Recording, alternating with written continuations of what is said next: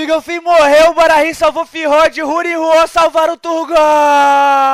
Primeira Era, capítulo 17 Beren e Lúthien, Assilmaril Beren da casa de Beor foi um dos poucos homens que conseguiu escapar da Batalha das Chamas Repentinas. Ele era filho de Barahir, o senhor da casa de Beor. Após ter escapado da batalha, Beren voltou à sua casa, mas sua mãe e sua irmã haviam sido assassinadas por orcs. Beren chorou e enterrou o que ele conseguiu encontrar dos restos da sua família numa lápide solitária na floresta. Então ele foi atrás do grupo que cometeu essa atrocidade, em busca de vingança. E depois de longos dias procurando rastros naquela floresta, Beren finalmente encontrou a sua presa. Tratava-se de um grupo de orcs grande demais para atacar sozinho, mas Beren não se intimidou. Ele esperou pacientemente um dos inimigos se afastar para ir mijar ou qualquer coisa assim e o capturou de surpresa. E afastado do acampamento dos orcs, Beren interrogou seu prisioneiro em busca de informações sobre o seu líder, pois ele deduziu que derrotando o líder, o resto debandaria e ele poderia pegá-los em grupos menores. Depois de conseguir todas as informações que queria, Beren sacou a sua espada e apontou na direção do orc, enquanto dizia: Morra agora, criatura nojenta, pelas mãos de Beren, filho de Barahir. Só que neste momento, o orc soltou uma risada rouca e repugnante que fez a mão do homem vacilar. E com ódio, Beren perguntou o que era tão engraçado e o orc respondeu: Homem imundo, o capitão matou seu querido papai. seu nojento pai foi emboscado por nós próximo ao Tangorodrim. Ele estava procurando o filhinho dele. Agora vá, enfrente o capitão para que finalmente vocês possam se encontrar. Em um ataque furioso, Beren cortou a garganta do orc que morreu engasgado em seu próprio sangue. E sabendo que os orcs não andam sob a luz do sol, Beren esperou o raiar do dia e foi até o acampamento daquelas criaturas nojentas. E ele se esgueirou pela vegetação alta sem emitir som algum, se aproximando da tosca tenda improvisada pelo líder dos assassinos de sua família. Ao entrar sorrateiramente, viu que havia um único orc dormindo numa pilha de mato, construída com o que parecia ser a pele de um animal bem grande. Beren sacou sua adaga na escuridão da tenda e caminhou lentamente na direção de seu alvo. Quando o orc se virou repentinamente e gritou: Humano nojento! A besta estendeu o braço e encontrou sua adaga no chão. E enquanto ele avançava na sua direção, Beren desembaiou sua espada, causando um choque de lâminas. O orc tomou a vantagem e acertou o homem no estômago. O corte não foi profundo, mas Beren caiu para trás. Outros orcs agora se aproximavam correndo e o duelo foi levado para fora da barraca. Quando finalmente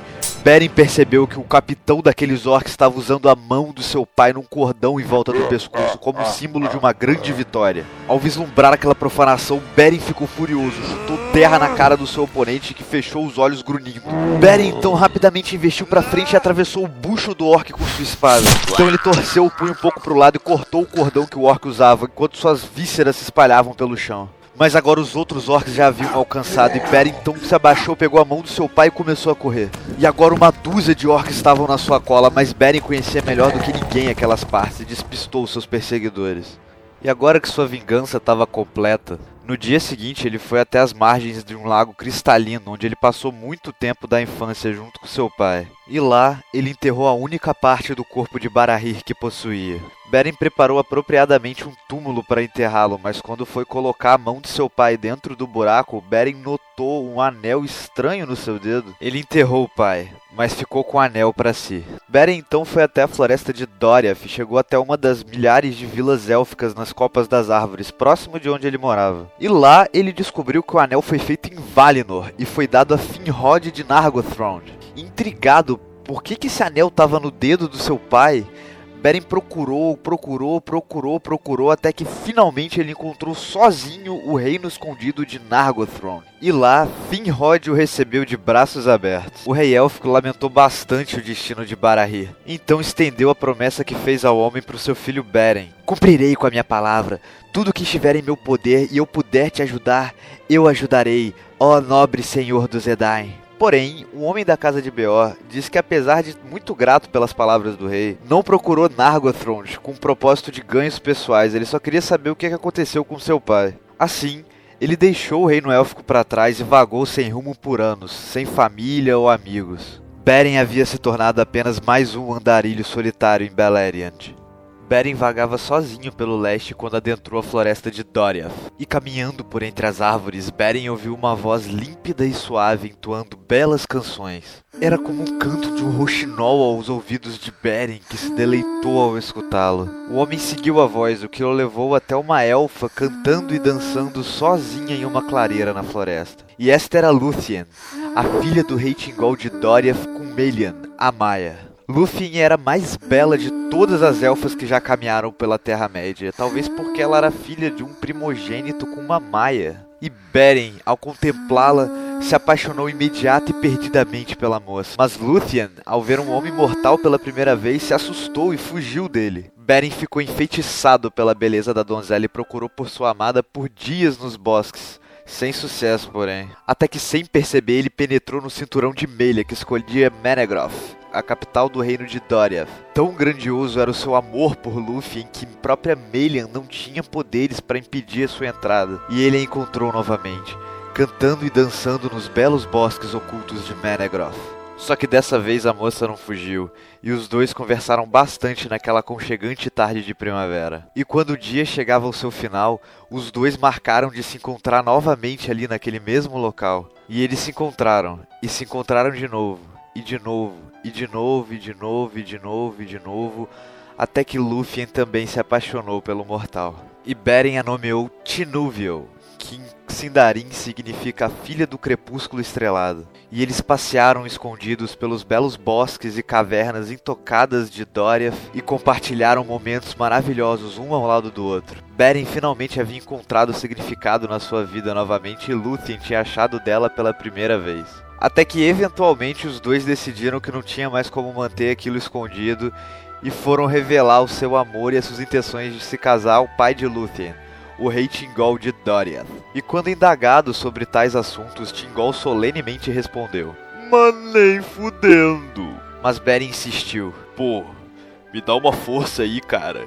Eu sou um cara bom, eu lutei na guerra lá, e sua filha aí, gostosa pra caralho. E Tingol respondeu: mortal. Minha filha Lúthien é a joia mais preciosa que possuo, e para que eu aceda a qualquer pessoa, este deverá me trazer algo de igual valor e beleza. Beren então respondeu: Não há nada nesse mundo tão belo quanto Tinúvia. E a coisa mais próxima de seu valor que consigo imaginar é uma Silmaril. Tingol riu.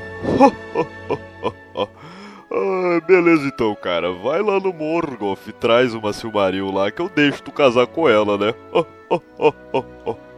contra todas as chances, Beren jurou que assim o faria, e com uma longa reverência deixou os salões reais. E Tingol riu mais ainda do homem, mas logo em seguida ele ficou com um semblante sério. Nem todos os homens e elfos de Beleriand conseguiram invadir Angband. Como ele acha que vai fazer isso sozinho? Eu não entendo esses mortais. Beren partiu de Doriath em sua busca pela Silmaril. Ele foi novamente ao reino de Nargothrond se encontrar com o rei Finrod, filho de Finarfin, que ficou em Valinor. E lá Beren foi levado até o rei, onde ele invocou a promessa que Finrod havia feito ao seu pai Barahir, pedindo soldados para auxiliá-lo em sua empreitada. Tu quer soldado meu para ir contigo até Angband? Beren, meu nego, Tu é maluco ou tu é viado? Mas Beren retrucou. Ah, na moral, velho, tu não tem ideia da mulher que eu tô comendo. E Finrod enfim falou. Caralho, você tá falando sério mesmo, né? Bom, se tem mulher no meio, vamos resolver isso no boteco. Então os dois foram ao boteco real de Nargothrond. Depois de muita cachaça, Finrod mandou essa. Beren, meu... Beren, Beren, Beren, meu camarada sabe que te considero pra caralho, né? Sabe disso. Eu te amo, cara. Tipo, teu, teu pai era foda. Você é um cara foda. Todo mundo da sua família deve ser foda pra caralho. Essa que é a verdade aqui nessa porra. E você quer saber? Eu não vou mandar porra nenhuma de soldado pra ir pra essa desgraça, não. Vou eu mesmo lá contigo pra ver se essa sua mulher é gostosa assim, é gostosa assim, que nem você fala. E no dia seguinte, os dois, com muita ressaca, rumaram ao norte. Finrod disse que sabia de uma rota secreta pelo norte e iria por ela em vez de ir pelas passagens principais na cadeia de montanhas, que é no oeste com Fingon e Húrin e no leste com a casa de Maedros. Tratava-se de um valezinho estreito onde bem no meio havia uma torre de vigília, e lá se encontravam os elfos de Fingon, que agora tomou o lugar do seu pai como rei supremo dos Noldor depois de Fingolfin ter morrido batendo um X1 com Morgoth. E esses elfos facilitariam a passagem de Beren e Finrod, proporcionando que eles chegassem a Angband em segredo, pois o inimigo não tinha espiões ali, teoricamente. E eu digo teoricamente porque logo depois que os dois chegaram ali, eles descobriram que depois da guerra os orcs tomaram aquela passagem e ninguém menos do que o próprio Sauron estava morando naquela torre que por sinal agora era uma construção negra e horrenda, bem diferente do que Finrod se lembrava. E Finrod ponderou aquela situação por alguns segundos e com muita sabedoria chegou à seguinte conclusão: Fudeu! E os dois tentaram voltar de fininho por onde vieram. Mas Karkaroth, o senhor dos lobisomens que também morava por ali, farejou os dois e atacou Finrod desacordando. Beren, assustado com o barulho, olhou para trás, mas nada viu, pois também foi atacado por orcs ao serviço de Sauron. Agora Finrod e Beren haviam sido capturados pelo braço direito do Senhor do Escudo.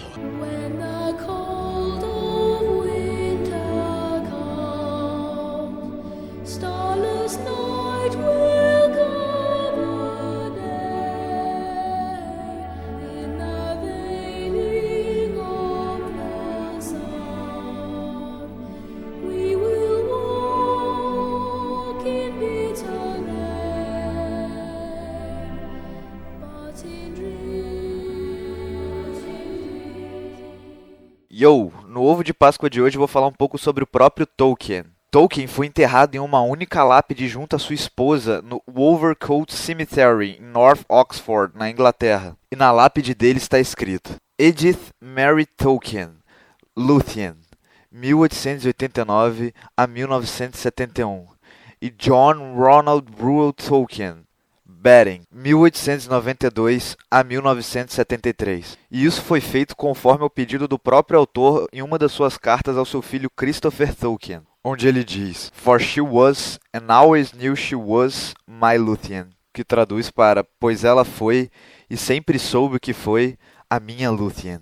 E uma coisa completamente não relacionada, olha o ano da morte de Tolkien, 1973.